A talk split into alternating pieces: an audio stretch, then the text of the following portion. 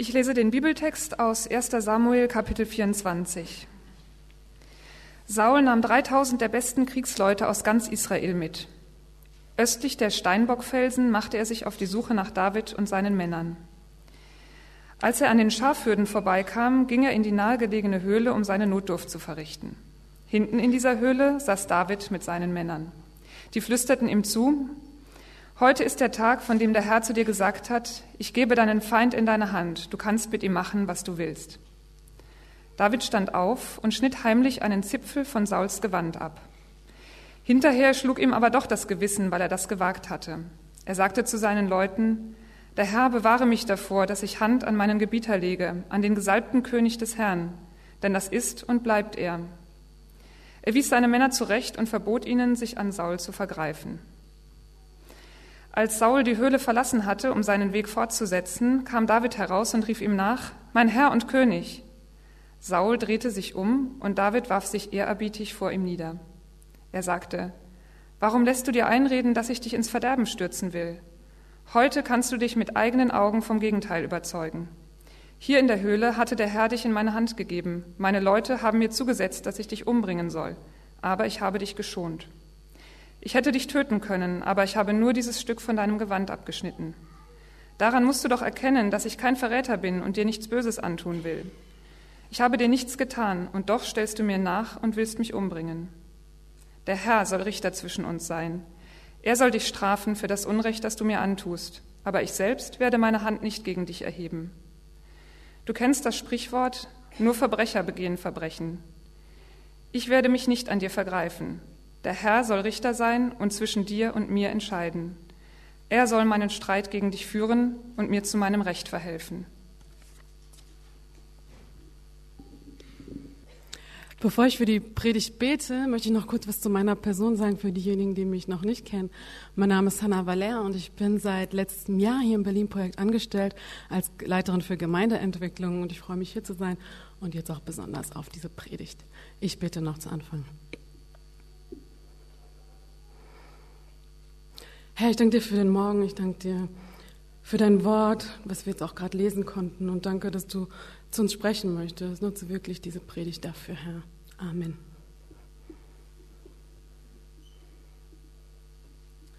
Heute führen wir die aktuelle Predigtserie fort, ähm, die heißt Das Evangelium nach David.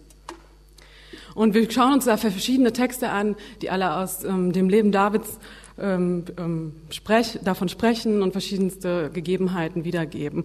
Und ich weiß nicht, ob es euch aufgefallen ist, aber hier in diesem ähm, Text von heute ist ein zentrales Wort ähm, vorhanden. Und das kommt auch im ganzen Buch Samuel immer wieder vor. Und das ist das Wort die Hand. Mit dem Wort Hand sind auch die zwei Möglichkeiten verbunden, die David hier in dieser Situation hat. Es ist eine sehr verzwickte Situation in dieser Höhle, aber er hat zwei Möglichkeiten. Die erste Möglichkeit sehen wir in Vers 11. Vers 11 ähm, sagt, da sagt David, hier in der Höhle hat der Herr dich in meine Hand gegeben. Er ist in meine Hand gegeben. Das kann auch heißen, ich lege selbst Hand an, vielleicht auch auf eine aggressive Art und Weise. Aber in anderen Worten heißt es einfach, die Sache in die eigene Hand nehmen. Die zweite Möglichkeit ist in Vers 13 beschrieben. Da steht, ich selbst werde meine Hand nicht erheben. Das heißt, er gibt alles in Gottes Hand ab. Er legt es in Gottes Hände. Macht es etwas, das aus Gottes Hand kommt und wenn es nicht in demütigen Händen liegt, dann kommt es oft zu Machtmissbrauch. Und wenn wir uns nicht, oft auch nicht wissen, wie wir uns in bestimmten Situationen zurücknehmen oder ähm, wo es auch wichtig ist, manchmal sich zurückzunehmen, dann ist es auch ähm, unmöglich für uns, alles in Gottes Hand zu legen. Wir stehen selbst oft vor dieser Entscheidung, entweder die Sache in die eigene Hand zu nehmen oder alles an Gott abzugeben. Und anhand dieses Beispiels von David hier in dieser Geschichte in, Samuel, in 1 Samuel 24 möchte ich diese beiden Möglichkeiten mit euch ein bisschen genauer anschauen. Und vor allem, wie David es überhaupt geschafft hat, sein unstetes und auch so verworrenes Leben in Gottes Hand zu legen. Fangen wir mit der ersten Möglichkeit an die Sache in Gottes Hand legen. David hat in dieser Geschichte diese einmalige Möglichkeit, diesen andauernden Konflikt mit Saul, von dem wir auch in den letzten Wochen schon gehört haben, ein für alle Mal zu beenden, ihn beizulegen. Er hat jetzt in dieser einmaligen Situation die Möglichkeit, die Sache in seine eigene Hand zu nehmen. Er kann diese lange, unschöne Geschichte beenden. Aber dieser Text hier ist nicht der einzigste Text, der an dem Ort spielt, wo auch der König zu Fuß hingeht. Es gibt einen weiteren alttestamentlichen Text, der sogar sehr viele Parallelen zu diesem heutigen Text aufweist. Und diese weitere, ich nenne sie mal Toilettengang-Geschichte, steht in Richter 3. Es ist die Geschichte des linkshändigen Richters Ehud. Falls ihr euch wundert, dieses lustige, Adjektiv, dass ähm, Ehud linkshändig war, steht wirklich in der Bibel. Linkshänder werden in der Bibel überhaupt nur zweimal erwähnt und das aber in dem Buch ähm, Richter, in dem gleichen Buch. Und sie werden durchweg positiv dargestellt und sie sind sehr geschickte ähm, Krieger, die einfach nur alles mit links machen. Aber zurück zum Thema. Gott beruft diesen linkshändigen Ehud. Und, ähm, und er beruft ihn, das Volk Israel von dieser unterdrückenden Herrschaft der Moabiter zu befreien. Wie stellt Ehud das an? Er macht sich einen zweischneidigen Dolch und geht zu Eglon, dem König der Moabiter. Und dann überrascht Ehud diesen König äh, der Moabiter Eglon auf der Toilette, der einzige Ort, wo ein König überhaupt alleine anzutreffen ist und sagt ihm, dass er eine Nachricht von Gott hat. Dann zieht er sein Dolch und sticht zu. Ehud nutzte diese Chance, diese Toilettengang-Geschichte und brachte den König der Moabiter um. Vermutlich sei diesen Moment sogar als Gott gegeben an, als ein Geschenk von Gott. Ehud nahm die Sache in die eigene Hand. Und David wird diese Geschichte bestimmt gekannt haben. Es war eine Geschichte, die seiner Tradition entsprach. Und er hat diese gleiche Chance wie Ehud. Saul kommt in diese Höhle, um seine Notdurft zu verrichten. Also die gleiche Chance, die Ehud hatte. Und er könnte sie auch zu seinen Gunsten nutzen. Er könnte das Schicksal Sauls in seine eigene Hand nehmen. Ich kann mir gut vorstellen, dass David in dieser Höhle genau an diese Geschichte mit Ehud dachte. Es war eine gute Gelegenheit für ihn, ähm, für David, aber es wäre sogar eine Gelegenheit, die mit ähm, seiner ganzen Tradition übereinstimmt, die sogar, die man sozusagen legitim nennen könnte. Die Bibel erzählt generell sehr viele Geschichten von Macht und Machtmissbrauch. Die Geschichte Ehuds ist auch so eine Geschichte. Und auch im Leben Davids gibt es sehr viele solcher Geschichten. Und viele biblische Geschichten sind eher Anti-Beispiele, auch wenn sie nicht explizit so genannt werden. Und deshalb ist es so wichtig, dass wir auch Theologie haben. Denn die Theologie deutet, wie wir diese Geschichten heute von Gott her verstehen können. David hatte schon diese Verheißung bekommen, König zu werden. Er wurde sogar schon zum König gesalbt. Das müsst ihr euch mal vorstellen. David wurde zum König gesalbt obwohl noch ein anderer gesalbter König auf dem Thron saß, Saul. Und dann, dann passiert einfach nichts. Saul dankt nicht nach kurzer Zeit ab, wie man sich das hätte vorstellen können. Es passiert einfach lange Zeit nichts. David wusste, dass er auch König werden würde, aber er wusste nicht wann. Er hatte keine Ahnung, wie lange er warten musste. Im Hintergrund steht also ein Machtkonflikt zwischen Leitern, zwischen David und Saul. Und sie haben unterschiedliche Leitungspotenziale. Und wenn ein Leiter mit wenig Leitungspotenzial jemanden im Team hat, der mehr Potenzial hat, wird er ihn möglicherweise als Bedrohung wahrnehmen und ihm das Leben schwer machen. Ihn mobben, bis er geht oder in ganz krassen Fällen die Person sogar feuern. Wie recht hat Abraham Lincoln mit ähm, seinem Ausspruch, den findet ihr auch vorne im Programmheft abgedruckt. Willst du den Charakter eines Menschen erkennen, so gib ihm Macht. Willst du den Charakter eines Menschen erkennen, so gib ihm Macht. Führungskräfte werden oft so lange befördert, bis sie auf der Stufe ihrer Inkompetenz sitzen und dann jede weitere Entwicklung blockieren. Saul war auch so ein Typ, der sich nicht mehr weiterentwickelte und der zu so einem Blockierer für innovatives Regieren wurde. Er wurde zum Blockierer Davids. Viele Menschen haben keine Probleme mit so Typen wie Saul. Aber es gibt Menschen, die haben, die wie David so innovativ sind und sich nach mehr sehnen und die, die denen bereiten die Sauls dieser Welt große Probleme. Sie werden in ihren innovativen Ideen ausgebremst und bewusst klein gehalten und schikaniert. Sie versuchen, einen Platz zu finden, wo sie sich einbringen können und sich ausprobieren können, aber sie bekommen immer wieder Hindernisse vor die Füße gestellt und so Stoppschilder vorgehalten.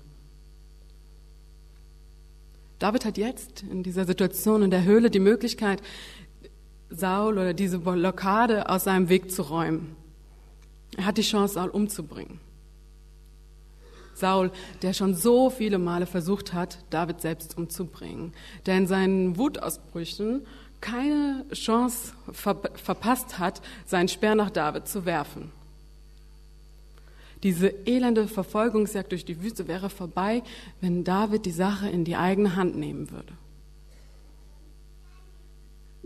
Wie oft haben auch wir die Möglichkeit, eine Sache in unsere eigene Hand zu nehmen?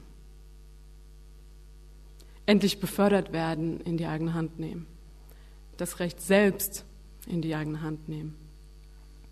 Das Geld des Finanzamts in der eigenen Hand lassen oder das Leben selbst in die Hand nehmen. Hätte David Saul umgebracht, wäre er vermutlich sogar damit durchgekommen. Und so oft kommen wir auch mit vielem durch, was wir in unsere Hand nehmen. Und es ist ja auch grundsätzlich überhaupt nicht falsch, Dinge in die eigene Hand zu nehmen. Oft ist es sogar sehr richtig, Initiative zu zeigen, Dinge anzupacken. Wir müssen nur unsere Motivation dahinter kennen. Aber Davids Motivation hier wäre sehr klar von einer Ab Abkürzung auf dem Weg zum Königwerden geprägt gewesen. Selbst wenn er damit durchgekommen wäre und keiner ihm sein Vor Vorgehen vorgehalten hätte. Jeder hätte seine Situation nachvollziehen können. Jeder hätte Davids Verhalten verstanden, sich vielleicht sogar mit ihm identifiziert. Und es passt ja auch in seine Tradition. Es war ja traditionsgemäß irgendwie. Er hätte einfach in einer Art aktiven Notwehr gehandelt. Er hätte die Situation wie Ehud als Geschenk Gottes sehen können, der ihm Saul auf dem silbernen Tablett präsentiert und ausliefert. König Saul, der sonst nirgendwo alleine anzutreffen ist, auf der Toilette sozusagen zu erwischen, das ist schon eine Geschichte. Das ist schon eine Möglichkeit. Und dann noch genau in der Höhle, wo sich David mit seinen Männern versteckt. Das war doch irgendwie logisch. Und seine Freunde, Anhänger, Mitkämpfer, die mit ihm zusammen in der Höhle saßen, ermutigen ihn noch dazu. Auch sie sahen diese Situation als Gott gegeben an. Ich habe mich immer gefragt, ähm, wie Davids Männer so mucksmäuschenstill verharren konnten, dass Saul sie überhaupt nicht hört, bis er sich erleichtert hat.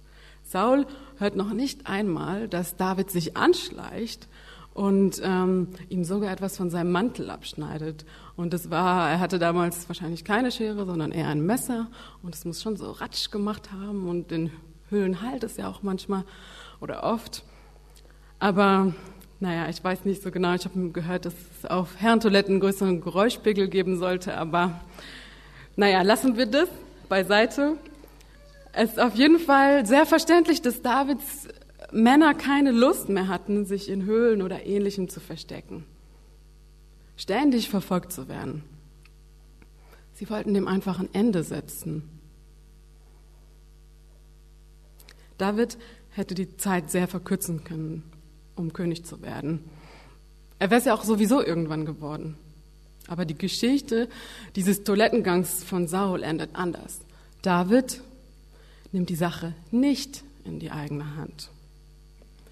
Im Kontext der damaligen Zeit war das eine sehr krasse Entscheidung, dies nicht zu tun. Anhand der Geschichte von Ehud haben wir gesehen, dass Davids Entscheidung nicht das Naheliegendste, nicht das Logische, nicht das Bekannte, das seiner Tradition entsprechende gewesen ist. Aber David verschont Saul.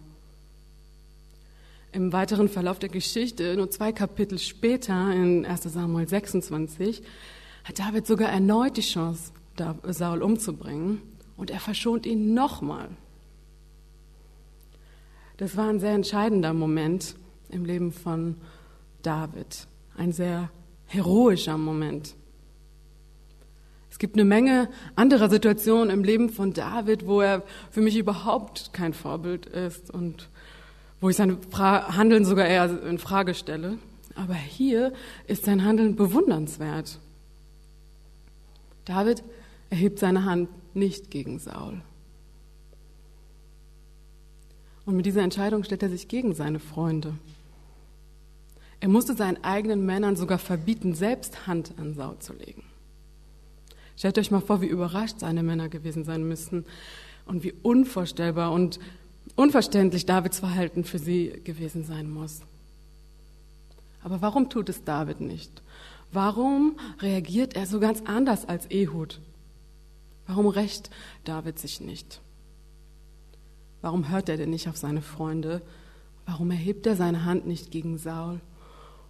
Und warum nimmt er diese Sache nicht einfach in seine Hand? David entscheidet sich genau das nicht zu tun, weil er entscheidet sich für diese zweite Möglichkeit, alles in Gottes Hand zu legen, alles an Gott abzugeben. David war davon überzeugt, nicht ich mache mich zum König, sondern Gott macht mich zum König. David sagte, ich kann mir nicht, ähm, nichts nehmen, was mir nur Gott geben kann. Das können auch wir in ähnlichen Situationen sagen. Ich werde mir nichts nehmen, was mir nur Gott geben kann. Ich werde meine Beförderung nicht in die eigene Hand nehmen. Ich werde sie in Gottes Hand legen. Ich werde meinen Partner in Gottes Hand legen. Mein Mann Valerie liebt diesen Satz, ähm, lass uns alles in Gottes Hand ähm, legen. Als wir uns äh, kennengelernt hatten, ganz am Anfang, vor über acht Jahren, da hatte, hatte ich noch in Frankfurt gelebt und er in Paris und wir hatten gar keine Ahnung, wann und ob wir uns überhaupt wiedersehen würden. Und dann hat Valerie zu mir gesagt, lass uns beten und alles in Gottes Hand legen. Und es ist so ein einfacher Satz, so ein einfaches Bild eigentlich. Aber es hat mich berührt und Seitdem versuchen wir ganz bewusst auch immer wieder Dinge in Gottes Hand zu legen, unsere Ehe auch in Gottes Hand zu legen, bewusste Herausforderungen, Alltagssituationen, Gefühle, Freunde, alles einfach in Gottes Hand zu legen. Wir sagen uns bewusst immer wieder, ich lege mein Leben in Gottes Hand. Ich werde nicht Böses mit Bösem vergleichen, sondern die segnen, die mir schaden wollen. Mahatma Gandhi hat dazu mal einen weisen Spruch gesagt. Wenn nach dem Prinzip Auge um Auge vorgegangen wird, wird die ganze Welt blind sein. Ich sage es nochmal, wenn nach dem Prinzip Auge um Auge vorgegangen wird, wird die ganze Welt blind sein. David wusste das auch. David wusste, dass er in Frieden mit seinen Mitmenschen leben sollte. Er wusste, dass auch Saul ein von Gott gesalbter König ist, an dem man sich nicht vergreift. Er wusste, dass er sich der Obrigkeit unterordnen sollte, die von Gott eingesetzt ist. Er wusste, dass er sich nicht rächen sollte, denn die Rache ist Gottes Dach. Im fünften Buch Mose steht, die Rache ist mein. Ich will ver vergelten, spricht der Herr.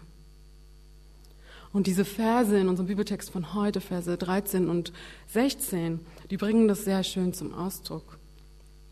Da sagt David, der Herr soll Richter zwischen uns sein. Er soll dich strafen für das Unrecht, das du mir antust. Aber ich selbst werde meine Hand nicht gegen dich erheben. Der Herr soll Richter sein und zwischen mir und dir entscheiden. Er soll meinen Streit gegen dich führen und mir zu meinem Recht verhelfen. Auf dem Hintergrund dieses Textes ist es spannend, sich an die jüngsten Ereignisse, an die jüngsten Ereignisse zu denken, wo Menschen sich gerecht haben. Manchmal denken Menschen, sie würden Gott einen Gefallen tun, wenn sie scheinbar in seinem Namen handeln, die Sache in die eigene Hand nehmen. Und nach dem Terroranschlag in Paris im Januar haben die beiden Brüder gerufen, Gott ist groß, wir haben den Propheten gerecht.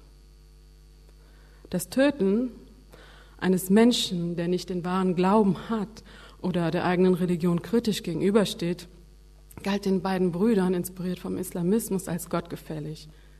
Sie sahen ihre Aufgabe darin, Allah zu rächen und nahmen Gerechtigkeit in ihre eigene Hand. Auch das Christentum hat in seiner Geschichte schon schlechte Momente erlebt, in denen Andersgläubige verfolgt und sogar getötet worden sind. Gott sei Dank liegen diese Momente schon länger zurück und sie kommen aus einer anderen Zeit. Aber dieser Gedanke ist auch, dieser, auch der christlichen Tradition nicht vollkommen fremd. Und umso wichtiger ist, dass wir uns diesen Vers 13 nochmal vor Augen halten, den, den David hier sagt. Der Herr soll Richter zwischen uns sein. Er soll dich strafen für das Unrecht, das du mir antust. Aber ich selbst werde meine Hand nicht gegen dich erheben. Ich selbst werde meine Hand nicht gegen dich erheben. Ein interessantes Beispiel hierfür ist ähm, eine innerchristliche Diskussion zwischen Calvin und Castello während der Reformationszeit. Calvin bezog hier keine eindeutige Stellung. An manchen Stellen sprach er sich für die Bestrafung der sogenannten Heretiker Andersgläubigen aus, an anderen Stellen befürwortete er ihre Hinrichtung. Und ihm trat vehement ein anderer christlicher Denker mit humanistischem Ansatz entgegen, Sebastian Castello. Castello berief sich auf Christus selbst und dessen Liebe zu den verschiedensten Menschen. Er schrieb folgenden denkwürdigen Satz, der die christliche Richtung in die nächsten ja, also in die nächsten, für die nächsten Jahrhunderte beeinflussen sollte, vorgeben sollte. Und ähm, dieses Plädoyer, nenne ich es mal, für religiöse Toleranz findet ihr auch vorne im Programmheft abgedruckt. Ein Menschen töten heißt niemals eine Lehre verteidigen, sondern einen Menschen töten. Das ist ein ganz einfacher Satz eigentlich, der so viel sagt. Ein Menschen töten heißt niemals eine Lehre verteidigen, sondern einen Menschen töten. Und gemeinsam mit diesem Satz von Castello und auch dem Bibeltext von heute haben wir ein sehr starkes Fundament, auf dem wir uns heute stellen können und auch stellen müssen in dieser Welt, die oft von Rache und Gewalt geprägt ist. Aber wir können vertrauensvoll sagen, der Herr wird's richten. Auch David war sich sicher, der Herr wird's richten. Er wusste, Gott ist sein Richter. Er schaffte es, die Sache in Gottes Hand zu legen und überlässt es Gott, Saul zu richten. In der Bibel wird Gott ausdrücklich in seiner Funktion als Richter aufgerufen, wenn keine menschliche Instanz in Sicht ist, die an seiner Stelle das Recht wahren konnte. Dann soll Gott zwischen zwei menschlichen Rechtsparteien richten, wie hier zwischen Saul und David. Sein Richten wird gerade dann erwartet, wenn hochgestellte Menschen, insbesondere Könige, sich über das Recht stellen und dafür von keiner menschlichen Instanz zur Rechenschaft gezogen werden können. Manchmal muss aber auch auf diese Wiederherstellung von Gerechtigkeit gewartet werden. Manchmal greift Gott nicht sofort ein und schafft Recht. Wie, David muss auf die rechtmäßige Thronfolge gewartet werden. Vielleicht musst auch du auf deine verdiente Beförderung warten. Es muss ausgeharrt werden, Geduld geübt werden. Und manchmal werden wir in unserem irdischen Leben vielleicht gar keine Gerechtigkeit erfahren, sondern erst nach dem Tod. Die Bibel sagt hier in 2. Petrus 3, Vers 13, wir aber erwarten den neuen Himmel und die neue Erde die er versprochen hat, die er Gott versprochen hat. Gott, ähm, dort wird Gottes Gerechtigkeit herrschen. Es ist und bleibt Gottes Aufgabe zu richten. Wir Menschen werden in der Bibel immer wieder davor gewarnt, zu richten. Wir sollen uns nicht zum Richter unserer Mitmenschen ausspielen. Wir sollen nicht über andere urteilen. Wir können nicht sehen, was sich in dem Herzen eines jeden Menschen verbirgt. Gott kann das aber sehen. In Lukas 6, Vers 37 steht, richtet nicht, so werdet auch ihr nicht gerichtet. Verdammt nicht, so werdet auch ihr nicht verdammt. Vergebt, so wird euch vergeben. Das Richten dürfen wir wie David getrost Gott überlassen. Der chinesische Philosoph Konfuzius sagte hierzu sehr passend, ähm, das Wasser haftet nicht an den Bergen, die Rache nicht an einem großen Herzen. David wird in der Bibel als ein Mann nach dem Herzen Gottes beschrieben. Und dieser Moment hier in, der, in dieser Höhle, der formt dieses Herz. Die Rache haftet nicht an einem großen Herzen. Er hat die Sache einfach losgelassen und in Gottes Hand gelegt. Er wusste, dass Gott sein Versprechen nachkommt, dass er richten wird irgendwann. David wusste, dass seine Zeit kommen wird. Er nimmt sich nichts, was ihm nicht freiwillig gegeben wird. Er rührt den Gesalbten des Herrn nicht an. Und er zettelt keine Revolution aus eigenem Antrieb an. Er, er sägt nicht am Stuhl des Königs, seines Vorgesetzten. Das überlässt er im übertragenen Sinne Gott. Übrigens, für David hat es sich gelohnt, die Sache nicht in die eigene Hand zu nehmen. Denn Gott hält sein Versprechen und David wird König.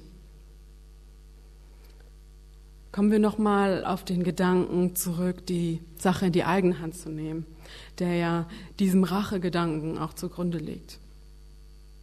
Das war ja unser Ausgangspunkt, nicht alles selber zu machen, nicht alles in die eigene Hand zu nehmen, wo es nicht richtig oder nicht angepasst ist, also diese Kunst, Gott eigentlich mit einzubeziehen. Eine sehr interessante Sache ist, dass ähm, äh, genau zu diesem Thema ist, dass auch Jesus selbst einmal genau in dieser Versuchung stand. In Matthäus 4 wird beschrieben, wie Jesus in der Wüste von Satan versucht wird. Jesus hat, wird hier die Möglichkeit gegeben, alles in seine eigene Hand zu nehmen. Er hatte die Möglichkeit, über die Welt zu herrschen, ohne den harten Umweg über das Kreuz gehen zu müssen. Aber er hat diesen Weg nicht gewählt. Jesus hat Geduld bewiesen. Er war bereit, den schwereren Weg zu gehen, anstatt die Sache selbst in die Hand zu nehmen und einfach schnell hinter sich zu bringen. Was hat ihn dazu motiviert, diesen harten Weg einzuschlagen?